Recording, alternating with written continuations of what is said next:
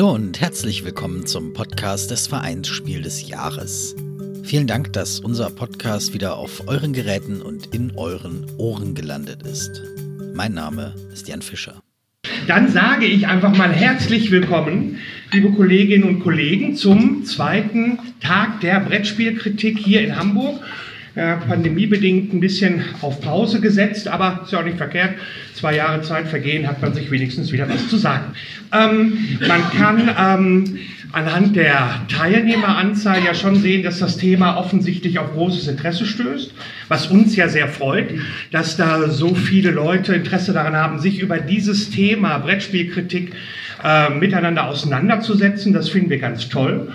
So eröffnete der stellvertretende Vorsitzende des Vereinsspiel des Jahres und Koordinator der Kinderspieljury Christoph Schlewinski den diesjährigen Tag der Brettspielkritik. Der fand vom 17. bis 19. Juni im NH Hotel Horner Rennbahn in Hamburg statt. Der Vereinsspiel des Jahres hatte dazu eingeladen. Schon zum zweiten Mal nach 2019 fand der Tag unter dieser Bezeichnung statt. Auch 1992 hatte es schon einmal eine ähnliche Veranstaltung gegeben. Gefolgt waren der Einladung gut 50 Menschen, zu hören und zu tun gab es viel. In gut 14 unterschiedlichen Arbeits- und Diskussionsgruppen sprachen zehn Mitglieder der Jury Spiel des Jahres und neun Gäste über ihre Arbeit. Und das klang ungefähr so. Ja, das Spiel als, als, als Kern dessen, was uns abholt, was uns dazu treibt, ein Spiel anzuschauen äh, spielen zu wollen. Wegen, wenn man es einmal kennengelernt hat, sind die Regeln, was ist es, was uns dazu bringt, zwei Wochen später zu sagen, weißt du, ich habe auf dieses Spiel total Bock. Dieses eine Spiel, das möchte ich jetzt spielen, ihr seid richtige Leute dafür, das spielen wir jetzt. Und das einzufangen, diesen Gedanken einzufangen, empfinde ich als eine der wichtigsten Aufgaben einer Spielkritik, das zu kommunizieren, zu sagen, hey, wenn du das als, als Leser, wenn der Lesende oder Hörende oder Sehende ähm, dieses Spiel in seine Sammlung aufnimmt, dann wirst du das bekommen. Dieser Reiz, damit wird, das wird das Spiel dir liefern, das wird es ausmachen. Und die Frage ist jetzt, wie kommen wir von dem Punkt, dass wir wissen, was wir uns unter Spielreiz vorstellen, an dem Punkt, dass in der Kritik diese Frage beantwortet wird. wir glauben ja, unser Thema seien Brettspiele, das stimmt natürlich nicht.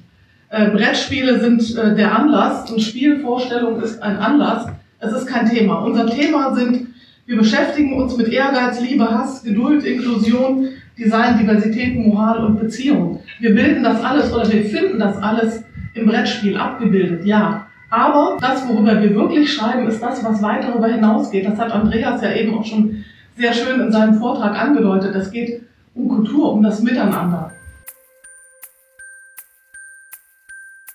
Frage ich mich halt oft, passen die eure Inhalte zur Plattform? Ist, glaube ich, eine entscheidende Frage. Ich habe jetzt hier von mir, das ist ein Bild von mir. Ich habe versucht, mit einem unglaublich schönen Filter habe ich Nemo's War fotografiert. Man sieht, dass irgendwie der Tisch viel zu orange aussieht.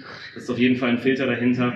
Und ich habe mich dann gefragt, das ist einfach nur eine Spielsituation, die ich abfotografiere. Und ich habe einen relativ langen Text, den ich theoretisch in die Caption schreiben kann. Ich habe das relativ kurz gemacht. Ich habe den Hashtags dazugefügt und äh, den Verlag verteckt natürlich. Ähm, und habe hier zurückblickend, als ich das meinen eigenen Instagram-Account, den ich nicht relativ viel pflege, äh, durchgeschaut habe, gefragt, was habe ich da eigentlich für Bilder gemacht? Und sind das Kritiken, die ich da ähm, veröffentlicht habe oder nicht? Das ist ein Bild, das ist halt was Schnelles, das hätte ich genauso auf, auf Twitter machen können, das machen ja viele von euch und von uns auch auf Twitter. Und ich habe mich gefragt, ist das eine Kritik oder ist das noch keine Kritik? Der erste der drei Ausschnitte stammt aus der Veranstaltung Was ist Spielreiz? Gesprochen hat der Journalist Yorgos Panayoditis, dessen Texte unter anderem bei spielbar.com zu lesen sind. Im zweiten Ausschnitt war die Stimme von Maren Hoffmann zu hören. Sie schreibt Kritiken für die Spielbox und den Spiegel und sprach darüber, wie SpielekritikerInnen ein breiteres Publikum erreichen können. Als drittes war dann Daniel Wüllner zu hören, der regelmäßig unter anderem in der Süddeutschen Zeitung Spielekritiken veröffentlicht.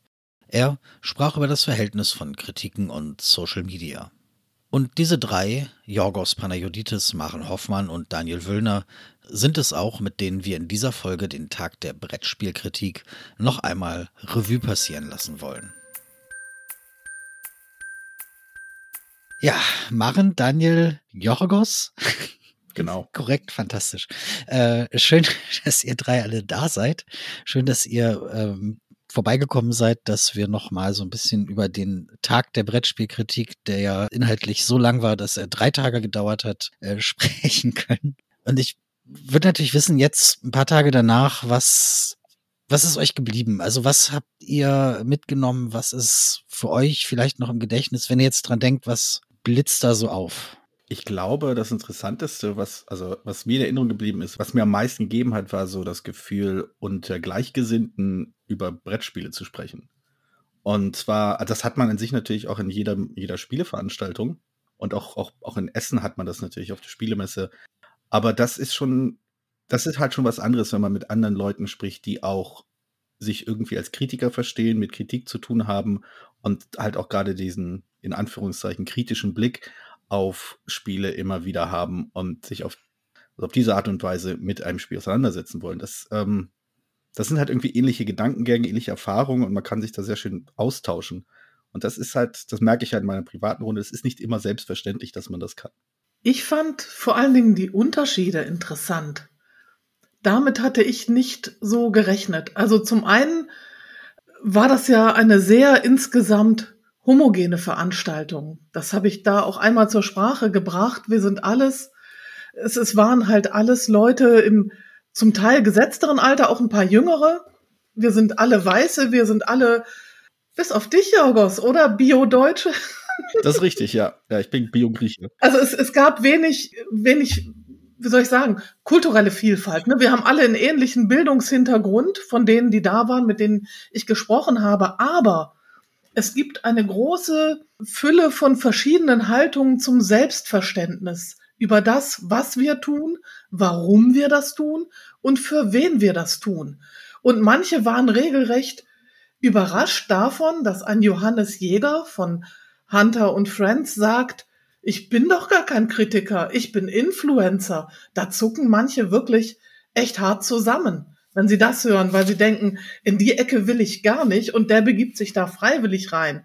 Oder, ne, also ob man sich selber als Kritiker versteht oder als Multiplikator oder als Erklärer oder wie auch immer. Es gibt ganz viele verschiedene Leute, die sich diesem Thema nähern und man muss da auch ein bisschen runterkommen von diesem hohen Ross, dass wir schon ein fertiges Regelset haben, dem sich die anderen anschließen sondern die kommen tatsächlich dreisterweise mit ihren eigenen Vorstellungen. Und das kann interessant und belebend sein, aber es ist auch, es macht auch Friktionen sichtbar. Wie ging euch das? Das sehe ich ähnlich. Ich glaube auch selber, man hat immer das Gefühl, wenn man jetzt von einem größeren Medium kommt, wenn man auch gar nicht so wirklich viel über Brettspiele schreibt, wie die Leute glauben, dann äh, sieht man, dass man sich eigentlich auf einem Level mit vielen Leuten fühlt, aber dann doch das merkt, dass man unterschiedliche Herangehensweisen auch an, an, an Themen hat, an Formen hat.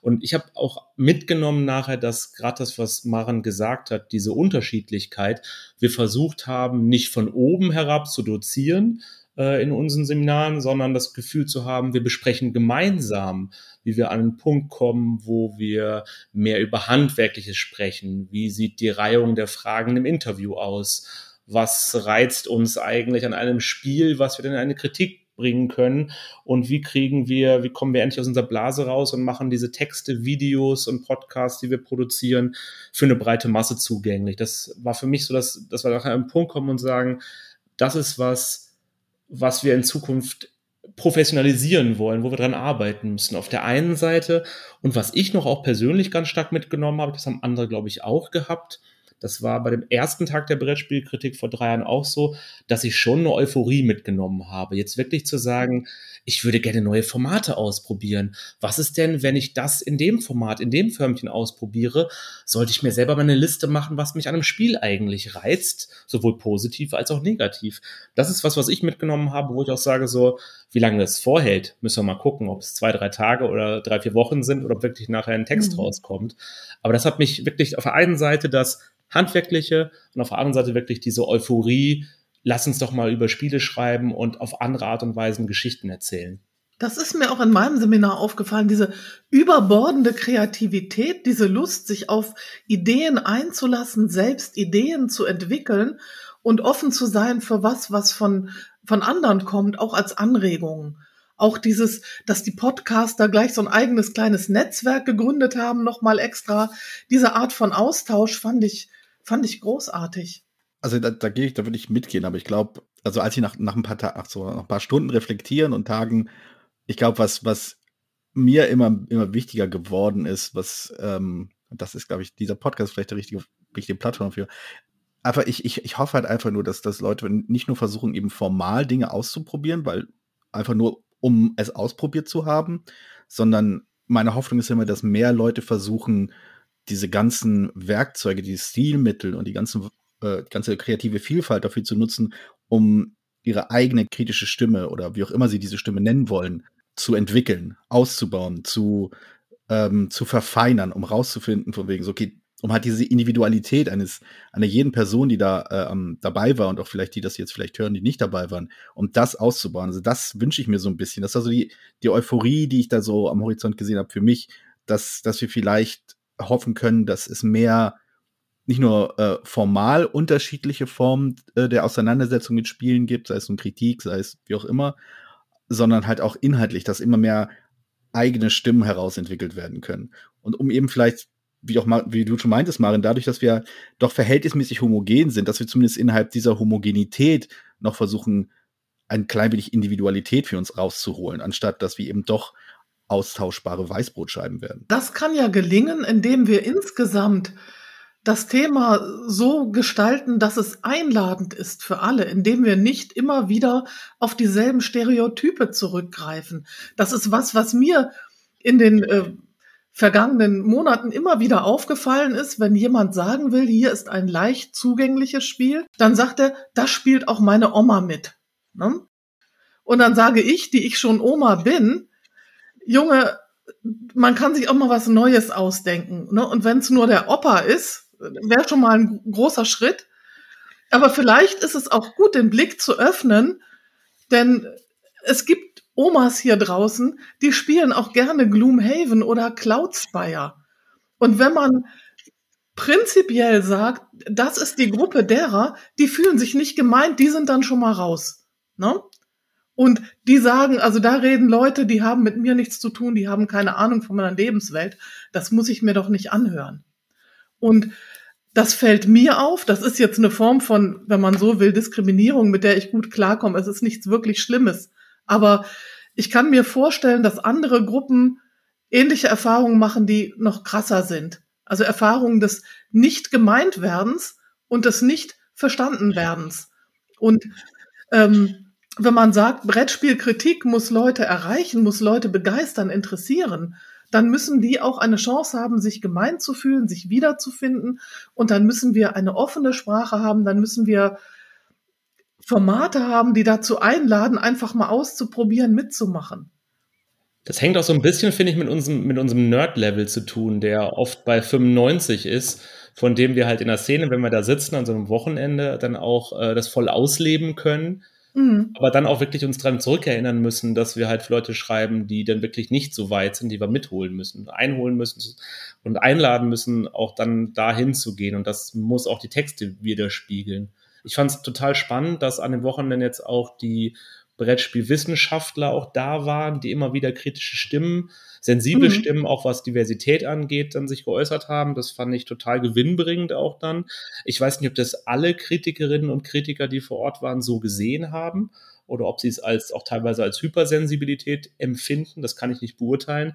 Ich fand es zumindest gut. Ich weiß aber auch nicht genau, ob das halt sich in in, in Texten, die ich schreibe, so widerspiegelt und ich mir es gelingt, Leute auch so einzuladen oder auch dann Leute auch dann abschrecke. Ich glaube, ich werde ein bisschen sensibler selber sein und gucken, wie schreibe ich meine Texte? Ist da irgendwie mhm. ausgeschlossen dabei? Das finde ich total, total wichtig, weil oft ist ja allein schon durch die Art und Weise, wie wir schreiben, dass wenn du dieses Spiel gesp gespielt hast, gefällt dir auch dieses Spiel oder mit den Regeln ankommst, dass die meisten Leute halt sofort draußen sind. Und eigentlich müssen wir viel mehr zum Elevator-Pitching kommen. Ich weiß, wie ich meine Freundin überzeuge, halt irgendwie ein neues Exit zu spielen.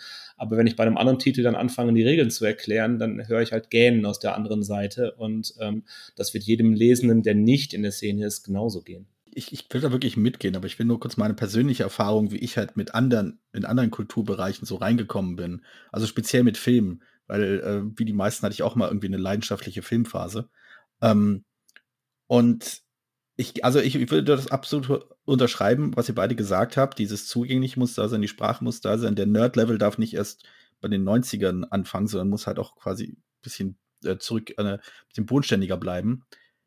Nichtsdestotrotz, also die Texte, die mich angefixt haben damals, um mir Filme anzuschauen und nicht nur einfach nur Filme zu konsumieren, waren halt Texte, die auf einem bestimmten Niveau stattgefunden haben. Also es war nicht unbedingt von wegen äh, so 20 Verweise auf, auf ähm, Fellini und irgendwelche äh, irgendwie Neo-Noirs oder irgendwie die, die Nouvelle Vogue von aus Frankreich oder sonst irgendwas. Das waren schon alles ähm, Verweise auf Dinge, die ich auch kannte, aber das, das Niveau war halt ein anderes. Und das hat mir dann, hat mir persönlich einfach die Augen geöffnet, von wegen zu merken, okay, Film ist nicht nur das, wo ich auf dem Sofa sitze und irgendwie Chips in mich reinfuttere. Film ist auch ein bisschen mehr. Und ähm, also ich kann da nur für mich sprechen, aber irgendwie, ich fühle mich an das, das ist so quasi meine äh, Erfahrungswert. Ich versuche so weiterzugeben.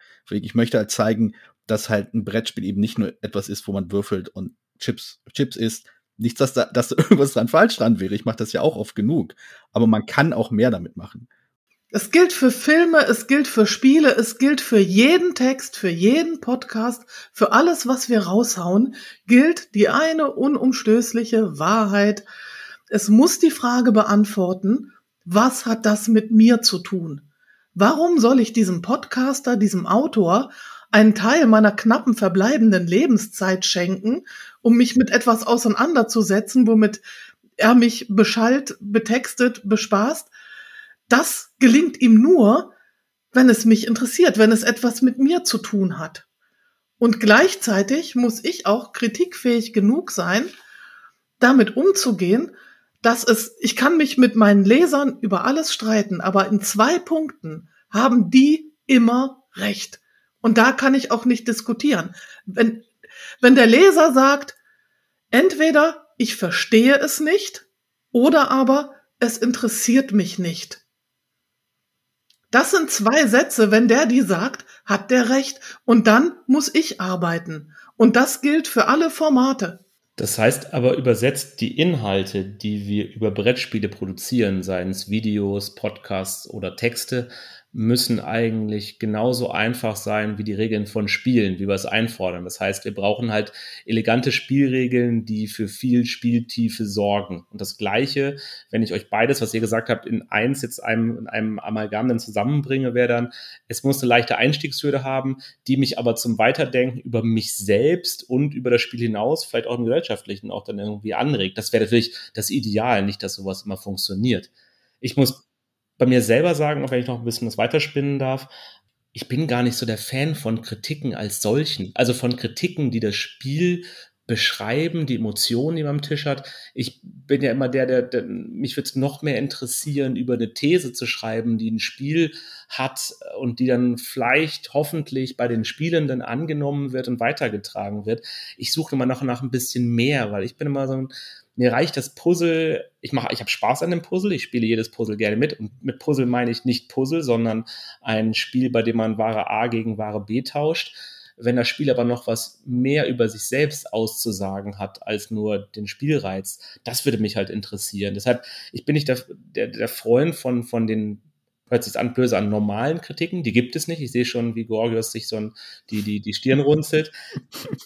Ich hätte gern dieses, dieses, ich hätte gern ein bisschen mehr, weil wir hatten auch viel über das Kulturgutspiel gesprochen.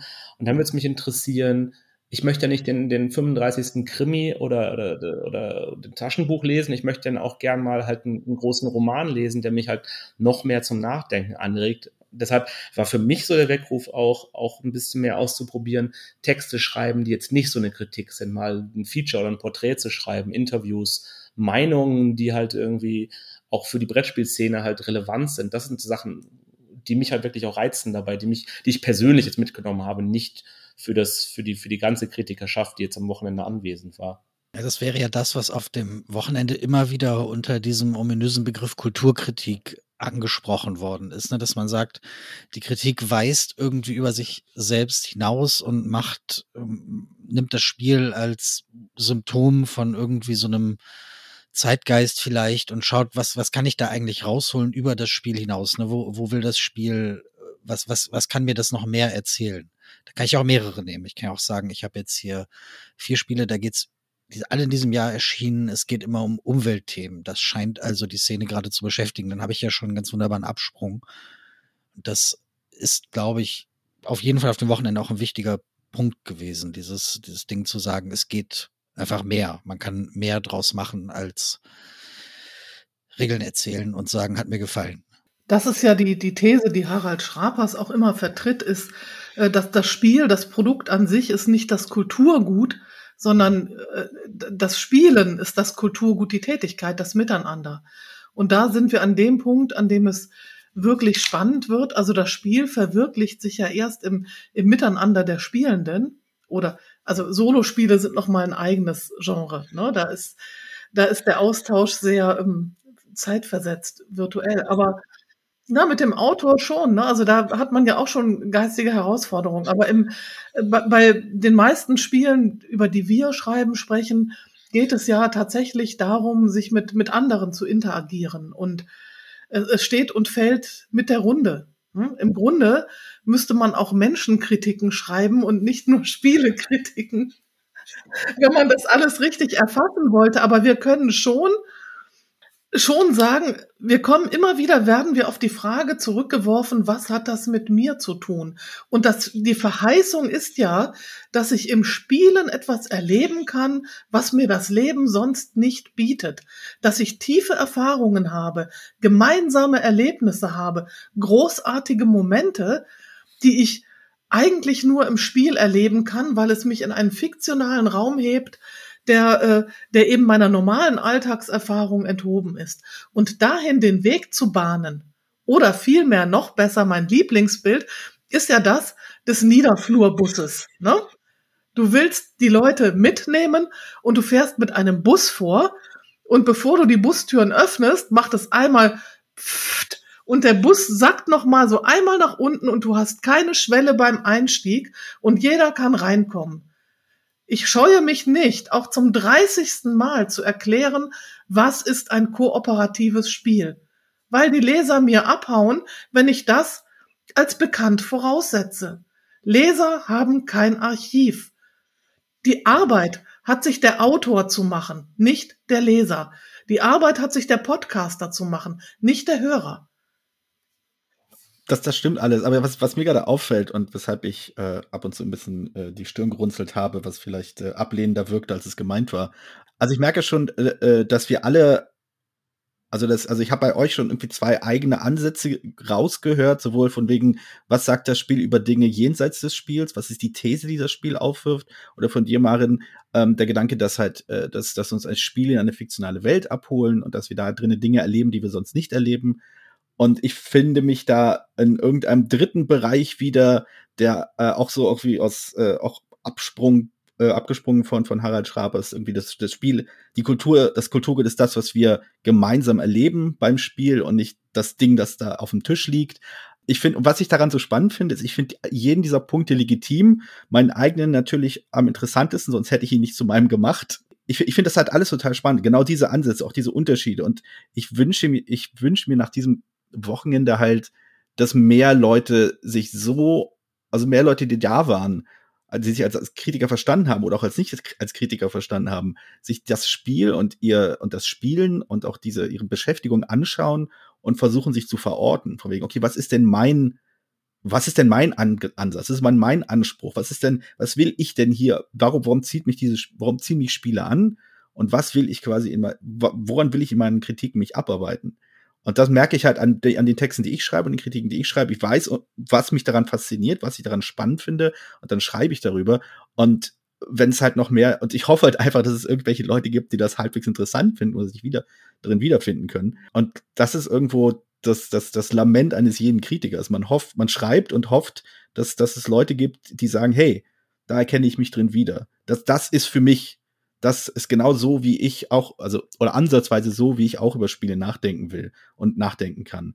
Und ähm, das geht halt eben nur, wenn wir uns halt trauen, eigene Wege zu gehen. Sei es Format, sei es eben, dass wir halt neue Formate ausprobieren, um eben Hintergründe zu beleuchten, sei es, dass wir eine Form der Menschenkritik schreiben, um darüber zu sprechen, welche Art von Mensch spielt denn dieses Spiel und warum sind die so, wie sie sind und warum sie spielen sie ausgerechnet dieses Spiel oder was auch immer ich tue. Aber ähm, das ist, das finde ich halt, das finde ich das, was ich super spannend finde. Also sowohl halt aus dem Wochenende als auch der Grund, weshalb ich halt doch noch gerne Kritiken lese, auch wenn ich leider oft ein bisschen enttäuscht bin, dass eben diese Eigenständigkeit noch nicht da ist.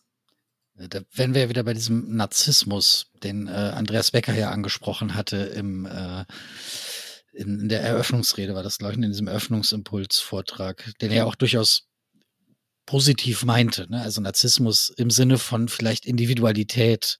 Ich möchte halt die Autorin oder den Autor auch schon gerne wiedererkennen hinter dem Text, wenn ich ihn lese. Ich weiß, Georgios und ich haben uns lange über einen amerikanischen Autor unterhalten, den ich sehr gerne mag, äh, Dan Thoreau, Space Biff, der Texte schreibt, wo man nicht genau weiß, geht es eigentlich um die Spiele? Geht es um die Spielerfahrung? Geht es um ihn selbst und sein kulturelles Wissen? Ähm, das ist da alles drin. Und ich mag es, dass es alles drin ist. Ähm, ich bin auch, glaube ich, der Meinung, da bin ich, ich will es gar nicht versuchen, jetzt bewusst irgendwie auszuscheren. Ich habe zwar immer genickt und stimme auch immer zu, ich brauche manchmal auch die Spielerfahrung der Mitspielenden nicht unbedingt über etwas schreiben zu können. Wenn ich jetzt mir überlege, ich finde es trotzdem sinnvoll, über, über die Idee von einem Holding On, einem Spiel zu sprechen, das über einen Koma-Patienten geht, der ähm, im Sterben liegt und der immer wieder halt irgendwie versucht wird, seine Erinnerungen des Lebens halt wieder sozusagen aufzuerblühen, auferblühen zu lassen, die halt irgendwie sozusagen ähm, sich anzugucken. Und wenn man über die, über die Spielerfahrung der Spielenden spricht, dann hört man von allen Seiten halt nur, dass es halt ein langweiliges Managementspiel ist und es kommt halt es kommt dieser, dieser tiefere Kern der Geschichte halt überhaupt nicht rüber oder halt ein Pax Pamir, bei dem auch vielleicht manche Leute gar keine Lust haben, es aber trotzdem zeigt, dass auch im, im Kolonialismus, die die Unterdrückten eine Agenda haben und die sie halt umsetzen können. Ähm, ich würde auch genauso Kritiken lesen über Romane, die vielen Leuten nicht gefallen haben. Das heißt, auch, auch das sind Texte, die geschrieben werden können, dürfen und sollten meiner Meinung nach, auch wenn es dann nachher Leuten am Tisch vielleicht nicht Spaß macht als solches. Das heißt, auch solche Sachen finde ich valide und finde ich interessant. Das muss es nicht immer geben. Und ich verstehe auch, ich sehe es ähnlich wie ihr, dass, dass es um das Spielen geht, um, um die Gemeinschaft geht, dass die gemeinschaftliche Erfahrung geht. Ich finde es aber auch nicht schlimm, wenn an anderer Stelle auch mal das Experiment, auch das gescheiterte Experiment im Mittelpunkt stehen kann. Ja, absolut. Und vor allen Dingen, also ich meine, Spielen ist ja so vielfältig wie Sport. Ne? Also von einer Runde Sticky Cthulhu, wo du mit so Gummitentakeln auf Plättchen haust, völlig sinnbefreit und dich freust, wenn die richtigen hängen bleiben, bis zu einem komplexen Spiel wie This War of Mine, wo du vor schweren moralischen Entscheidungen stehst und wo es gar nicht mehr um Spaß geht. Also da hat man keinen Spaß, wenn man da spielt. Man, man hat tiefe Emotionen, man stellt sich auch moralische Fragen, aber Interesse schlägt Vergnügen, würde ich mal so als These in den Raum stellen. Ne? Hauptsache ist interessant. Und das kann es auf viele verschiedene Weisen sein. Und es kann es auch auf eine lustige Weise sein, natürlich. Spielen kann, darf, soll Spaß machen, aber eben nicht nur. Es kann viel mehr sein. Und was mich dieses Wochenende gelehrt hat, ist, dass es so viele verschiedene Herangehensweisen gibt, die alle mit dem klassischen, nicht alle in die klassische äh, Schublade der Kritik passen. Ne? Also das sind zum Teil schon so Metakunstformen, ne? also ganz kunstvolle, liebevolle Videos, die über Spiele, über Spielideen gedreht werden, die aber nicht sich mit dem in die Schablone der klassischen Kritik passen. Das ist aber auch egal. Aber da, da würde ich, da würde ich fast widersprechen wollen. Also ich glaube. Versuch doch mal. Ja, mache ich auch.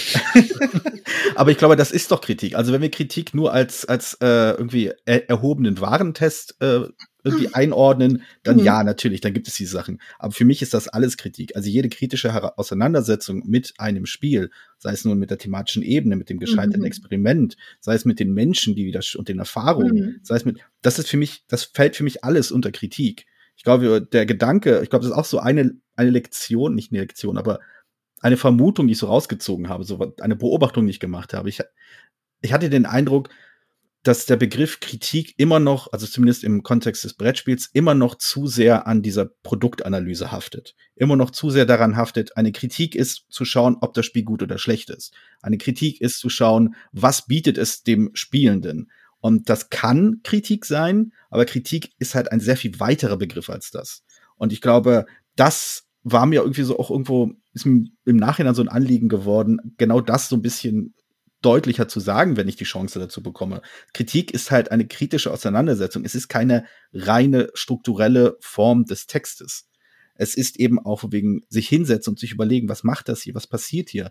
Und ähm, ich fand es halt ganz interessant, dass ihr beide vorhin, ich, also vielleicht, ihr müsst mich da vielleicht korrigieren. Ähm, aber das, was du meintest, meintest Daniel, von wegen, du willst über das gescheiterte Experiment, die Idee dahinter, die These ähm, und, und, und, und so sprechen. Für mich klingt das, ich fand das schwierig, das zu vereinbaren mit, mit Marens sehr, sehr ähm, überzeugend vorgetragenen äh, irgendwie ähm, Kampfschrei des Lesers, was hat das mit mir zu tun?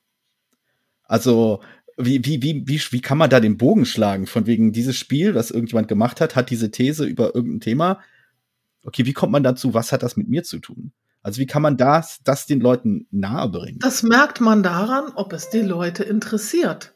Es interessiert sie dann und nur dann, wenn es mit ihnen zu tun hat. Und das heißt nicht, dass sie jetzt genau in derselben Situation sein müssen oder äh, vor der Herausforderung stehen, äh, ein, ein Königreich mit Burgen zu bestücken oder so. Das kommt im Alltag ja eher selten vor, sondern ähm, dass sie, dass sie berührt davon sind, dass sie, dass sie denken, oh, man kann in so eine Welt abtauchen oder man kann auch ähm, sich in abstrakten Überlegungen verlieren und man kann Freude daran haben, dass das eigene Hirn auf so viele verschiedene Weisen arbeiten kann. Auch das können ja Spiele leisten. Natürlich, natürlich. Aber ist, aber ich meine, als der Anspruch an, an KritikerInnen ist ja in dem Fall zu zeigen, was das mit den Menschen zu tun hat. Warum ist das für dich relevant? Du Person, die das jetzt diese Kritik liest, hörst, schaust, tanzt, was auch immer. Ähm, was hat das mit dir zu tun? Ist das nicht irgendwie so quasi der der äh, der erzählerische Auftrag, den man als Kritikerin dann hat? Das Problem ist ja ein bisschen, das war in einem einen ähm, Workshop vom Fabian Ziel, da ging es um Reportagen und Features und Profile.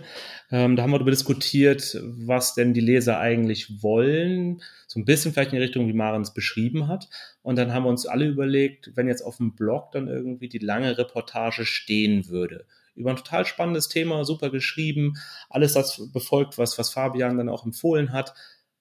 Würden das denn Leser lesen wollen? Wir haben so ein bisschen das Henne-Ei-Prinzip, weil die Erwartungshaltung der meisten Spielenden, die zu uns kommt, die auch ja in unserer Szene drin ist, kommt an die Texte heran und da ist die Erwartung, kann das Spiel was oder kann das nix? Ist das Kunst oder kann das weg? Ähm, man überlegt sich dann so ein bisschen, man beschreibt das dem, diese Texte kommen an und wir müssen uns ja nichts vormachen. Wir hatten auch über Zahlen gesprochen an dem Wochenende. Ähm, die YouTuber und Blogger und Podcaster sehen auch an ihren Zugriffszahlen, welche Inhalte funktionieren und welche nicht. Warum sollte ich Ihnen dann empfehlen, über Holding On zu schreiben? Warum sollte man ein langes Feature schreiben? Warum sollte man eine Meinung schreiben über ein Thema, was vielleicht dann nicht ankommt? Ich glaube schon, ich will niemanden erziehen, ich will auch niemanden meine Themen aufzwingen, aber ich glaube, dass es auch manchmal Sinn macht, Leute anzuregen, auch über andere Sachen nachzudenken. Aber, also ich, ich verstehe diesen, diesen Satz, wegen ich will niemanden erziehen, ich will niemanden aufzwängen, aber jetzt muss man hier äh, furchtbar große Moralkeulen rumhauen. Ich entschuldige mich schon im Voraus. Erstens,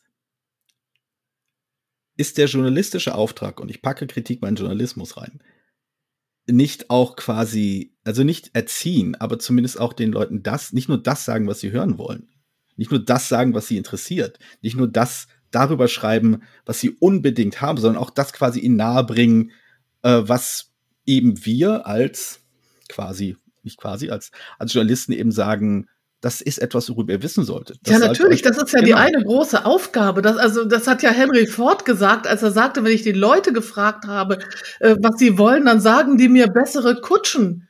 Ich baue ihnen ein Auto und sie haben vorher keine Ahnung davon, dass sie das wollen. Ne? Also natürlich, das ist ja die eigen, das ist ja die große Kunst des Journalismus, ist ja die Themenfindung und Sachen zu finden, die Leute interessieren, äh, die noch nicht wussten, dass es dieses Thema überhaupt gibt, Neues zu erschaffen. Natürlich, dass ein neues Spiel erscheint, ist kein Thema. Das ist bestenfalls ein Anlass. Die Themenfindung, da bin ich da, da bin ich ganz bei Daniel. Die Themenfindung ist die hohe Kunst und da neue spannende Bereiche zu erschließen, in denen Leute sich wiederfinden, die selbst davon völlig überrascht sind, in was sie da reingeraten sind und warum sie nicht aufhören können zu lesen. Genau, aber das ist ja, das ist ja genau das. Also es ist nicht unbedingt die Thema, es ist, also man, man kann Kritiken schon als Bindeglied verstehen zwischen den Leuten, die sich halt mit dem äh, in dieser Nische auskennen, die, die wissen, das gibt es, das kann das Spiel leisten und Leute dann irgendwie das aufzuzeigen, ihnen zugänglich aufzubereiten. Schaut mal, was möglich ist. Schaut mal, welche Erfahrungen hier auf euch warten können. Und das ist irgendwie, das geht halt, ich finde halt, es ist gut, sich da sein Auge drauf zu halten, was quasi an Interesse schon da ist im Publikum. Es macht ja keinen Sinn, jetzt, was weiß ich, über Baumfrösche in Südamerika zu sprechen, wenn einfach niemand hier daran Interesse hat. Aber wenn man das irgendwie nahebringen kann über Themen, die Leute herumtreiben, sowas wie Nachhaltigkeit, sowas ökologisches Gleichgewicht, sowas, dann kann man darüber halt auch über das Leben des, des äh, Baumfrosch in Südamerika sprechen. Ich weiß nicht, ob es Baumfrosch in Südamerika oder sonst wo gibt. Ich habe das jetzt mal eben erfunden. Aber ähm, letztendlich geht es ja darum, es geht es irgendwie diese, diese, diese, diese Brücke zu schlagen. Und zwar auf eine Art und Weise, die Leute abholt, aber gleichzeitig ihnen halt auch Dinge sagt, von denen sie halt vielleicht nicht unbedingt schon vorher wussten, dass sie sie wissen wollen. Ich glaube, ein wichtiger Punkt am Wochenende war auch so ein bisschen, um dahin zu kommen, wo du es gerade hin beschrieben hast, Gorgis. Glaube ich, war es, fand ich es wichtig, dass man auch vielen von den, von den Content-Creatern, Bloggern, Podcastern, YouTubern erstmal diese schreckliche Chronistenpflicht nimmt. Es ist ein Spiel erschienen, ja. ich muss darüber schreiben, ich habe ein Exemplar bekommen, ich muss es in voller Breite beschreiben, ich muss auch noch sagen, welche Farbe der Deckel hat. Ähm, ich hätte mhm. sehr gerne, aber es hat gleichzeitig stattgefunden, an dem Seminar zu den Fotos teilgenommen. Ich habe nachher mit dem Dozenten nachher noch gesprochen. Äh, ich muss mir auf jeden Fall. Carsten Grosser, nennen wir seinen Namen gerne, Vielen Dank. denn das ich, Seminar ich, war super. Ich hätte, hätte, vielen Dank, Maren, dass du noch das erwähnst. Ähm, ich würde hätte gerne die Bilder gesehen, weil ich glaube, er hat was gemacht, in einer, in einer kurzen, knappen Form, bildlich dargestellt, was eigentlich alle Leute mit ihren Texten machen sollten. Sie sollten halt einen Fokus finden. Sie sollten nicht alles zeigen. Sie sollten sich auf etwas konzentrieren, was sie hervorheben wollen, sollten mit Licht und Schatten spielen und sollten ihren schreibenden Spiegelreflex so einstellen, dass es Leute auf einmal reizt, dass es irgendwie interessiert an irgendwas. Und dann können Sie bitte, also von mir aus auch weglassen, für wie viele Spieler es am besten ist und wie lange es wirklich gedauert hat und ob alle am Tisch Spaß gehabt haben. Das ist mir dann komplett egal, wenn Sie es wirklich schaffen zu sagen, Oath ist über Historizität. Daran kann man vielleicht oder kann nicht lernen, wie Geschichte gemacht wird oder eben auch nicht gemacht wird. Ähm, sowas finde ich halt spannend, wenn, wenn Texte sowas können und wenn Leser sich oder wenn, wenn Schreiben, Entschuldigung, wenn Schreibende sich wirklich dann davon entbinden, komplett von A bis Z die klassische Kritik, Rezension zu schreiben, sondern zu sagen, ich entscheide mich für etwas, was im Mittelpunkt steht, was dann auch, wie Maren es beschrieben hat, für den, für den Lesenden am wichtigsten sein kann, muss, sollte. Ich fand den Aspekt sehr gut, den Daniel gesagt hat, dass wir auch beleuchten müssen, das Verhältnis von Verlagen und denen die Inhalte über die Produkte dieser Verlage ähm, herstellen, in welcher Form auch immer. Da ist manchmal ist da echt keine Waffengleichheit. Ne? Also was du eben gesagt hast, die kriegen ein Spiel und die denken, oh, das muss ich besprechen. Da gibt es sowas wie eine moralische Verpflichtung. Mm, und dann bist du da und hast deinen Podcast und dir sitzt gegenüber eine ausgebuffte PR-Abteilung bei einem sehr großen Verlag, die natürlich gerne möchte, dass du das Spiel nach ihren Regeln spielst. So, ne, da muss man sich ein bisschen, ein bisschen freischwimmen. Und da sind natürlich die, die schon da sind, auch ein bisschen in der Pflicht, die, die da neu dazukommen, denen zu sagen, man kann da mutiger sein. Ich glaube, äh, ich, also ich gehe da absolut mit. Ich glaube, der, der eine Punkt, der da so ein bisschen reinschwimmt, ist die Tatsache, dass, das glauben, haben, glaube ich, die, die Contentmacher, die sich nicht Kritiker nennen wollen, aus der YouTube-Ecke, ähm, verstanden, dass man halt ein, ein finanzielles Polster braucht, um sich diesen Mut anzutrinken die meisten Leute, die Brettspielkritiken machen, tun das äh, frei, freiwillig, äh, meist ohne Bezahlung, also soweit ich weiß, fast ohne Bezahlung. Und ähm, die sind durchaus darauf angewiesen, wahrgenommen zu werden von den Verlagen. Ich denke, die meisten hätten nicht die finanziellen Mittel, um ihren Output selbst zu finanzieren.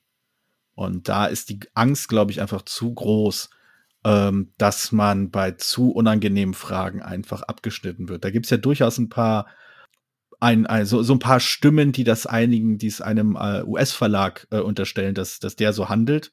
Ich will jetzt den Namen nicht nennen, weil ich da einfach nicht genug drüber weiß und keine, keine Gerüchte streuen will.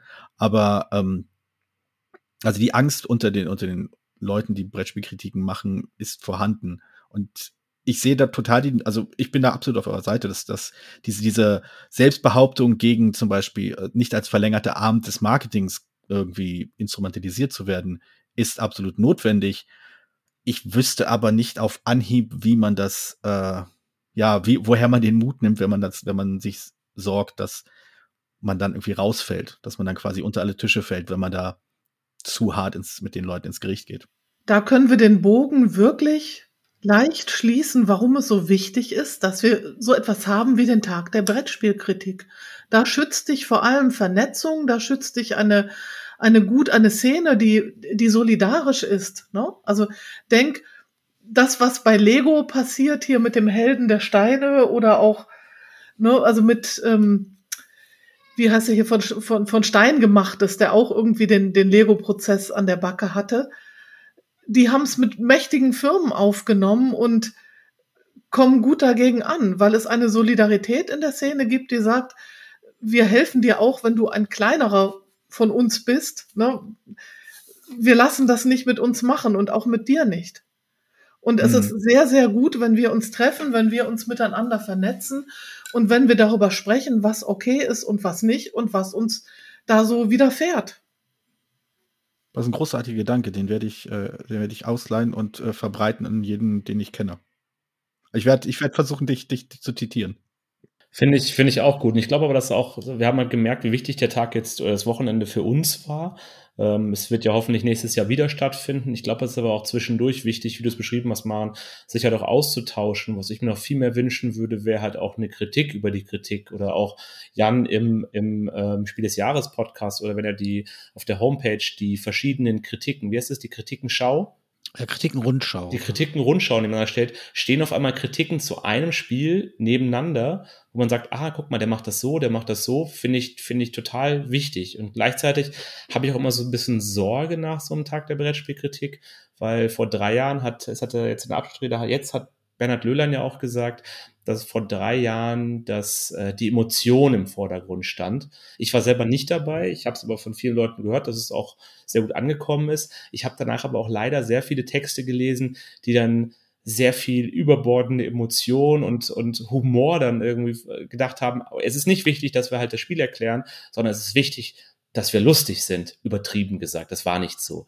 Ähm, ich fand es auch schön bei den ersten Texten, dann fand ich es irgendwie nicht mehr so lustig und hätte ich mich gefreut, wenn mehr Leute halt über die Spiele halt geschrieben hätten.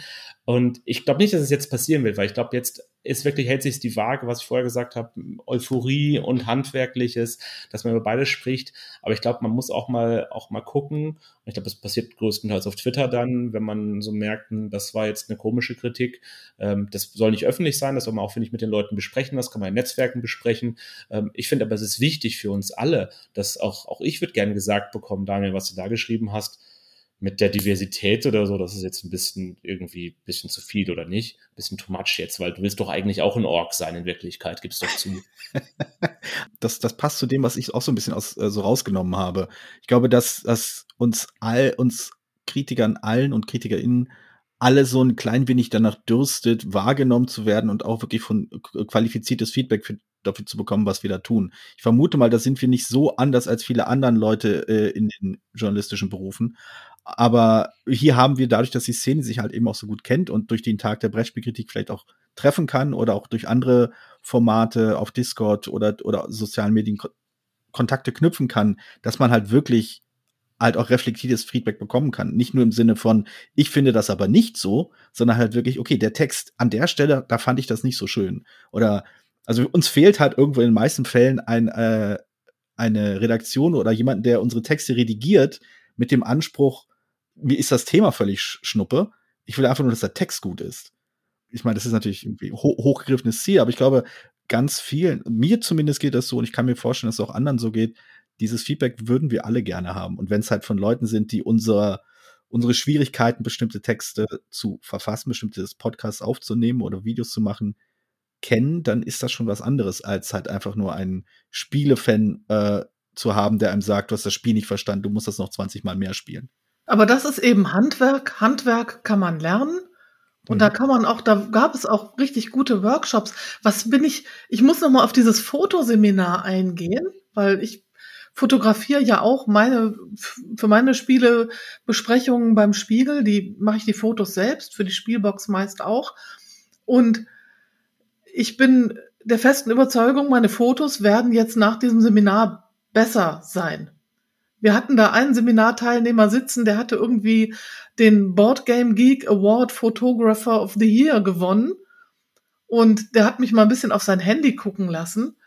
Und da habe ich erst mal gesehen, was möglich ist. Also ich fand mich vorher schon richtig gut. Ich, also ich bin da rausgekommen mit dem Gefühl, ich bin gar nicht so toll, wie ich dachte. Und das war ein ziemlich gutes Gefühl, weil ich dachte, man muss ja die Luft nach oben erstmal wahrnehmen, damit man sehen kann, wo, wohin man sich entwickeln kann. Ne? Wenn man denkt, ja gut, was willst du bei Spielen schon noch groß machen, außer zu gucken, dass da nichts spiegelt. Es ist halt eben, du musst das irgendwie alles abbilden. Der hat mit Details gearbeitet, also Carsten Grosser selbst auch, der hatte ja auch eigene Beispiele. Das ist ja eine Passion von ihm, wo ich sagte, da ist Spannung drin, ne? Natürlich, man, man muss auch gar nicht immer eins zu eins die, die Spielszene abbilden, diese Chronistenpflicht, das hast du ja eben auch schon gesagt, Daniel, sondern man kann auch mit, mit Ideen spielen. Du kannst mit den Robin Hood Spielfiguren mal nach draußen gehen, ja? Wie die auf dem Tisch aussehen, das siehst du dann, wenn es spielt, das ist egal. Du musst ein Gefühl für das Spiel bekommen. Und da habe ich, da habe ich echt viel gelernt und ich bin in so vielen Runden, in so vielen Einzelgesprächen, habe ich so viele neue, mindblowing, habe ich so viele neue Impulse bekommen, dass ich dachte, boah, das tut wirklich gut. Und abgesehen davon natürlich, was ihr auch am Anfang sagtet, mit Leuten zusammenzukommen, die man nicht vorsichtig fragen muss, äh, hast du schon mal was von Anak gehört? Das ist so ein Spiel, so und dann, sondern du kannst einfach voraussetzen, dass die Leute das kennen. Das ist unglaublich erholsam, ne? mal nicht erklären zu müssen, was ist ein kooperatives Spiel und hat man da jetzt Lust drauf oder so. Das ist schön. Aber es waren wirklich auch für mich ganz viele neue Perspektiven da und, und viele wirklich großartige Anregungen. Es war schön die Luft nach oben erstmal wahrnehmen. Das finde ich tatsächlich ein ganz wunderbares äh, Schlusswort so für diese Aufzeichnung so als Zusammenfassung auch vielleicht des, des Tags der Brettspielkritik. Ich würde, also ich denke, vielleicht können wir uns alle darauf einigen. Ich vermute, wir können uns alle darauf einigen, dass wir vielleicht einiges an Luft nach oben neu wahrgenommen haben, von der wir vielleicht irgendwann mal wussten, dass sie da ist, aber es im Alltag möglicherweise vergessen haben oder vielleicht auch einfach ganz neu erlebt haben, würde ich sagen. Und dann bedanke ich mich einfach recht herzlich dafür, dass ihr da wart.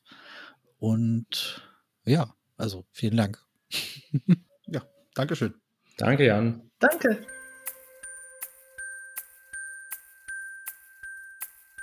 Um fliegen zu können, muss man ja erst einmal herausfinden, dass man Luft nach oben hat. In diesem Sinne, vielen Dank an Jorgos Panayoditis, Maren Hoffmann und Daniel Wöllner. Vielen Dank euch an den Geräten zu Hause und unterwegs fürs Zuhören. Dies war ein Podcast des Vereinsspiel des Jahres. Unser Titelsong stammt von Only Meath und heißt Light. Mein Name ist Jan Fischer. Ich hoffe, wir hören uns bald wieder. Bleibt gesund und selbstverständlich hört nicht auf zu spielen.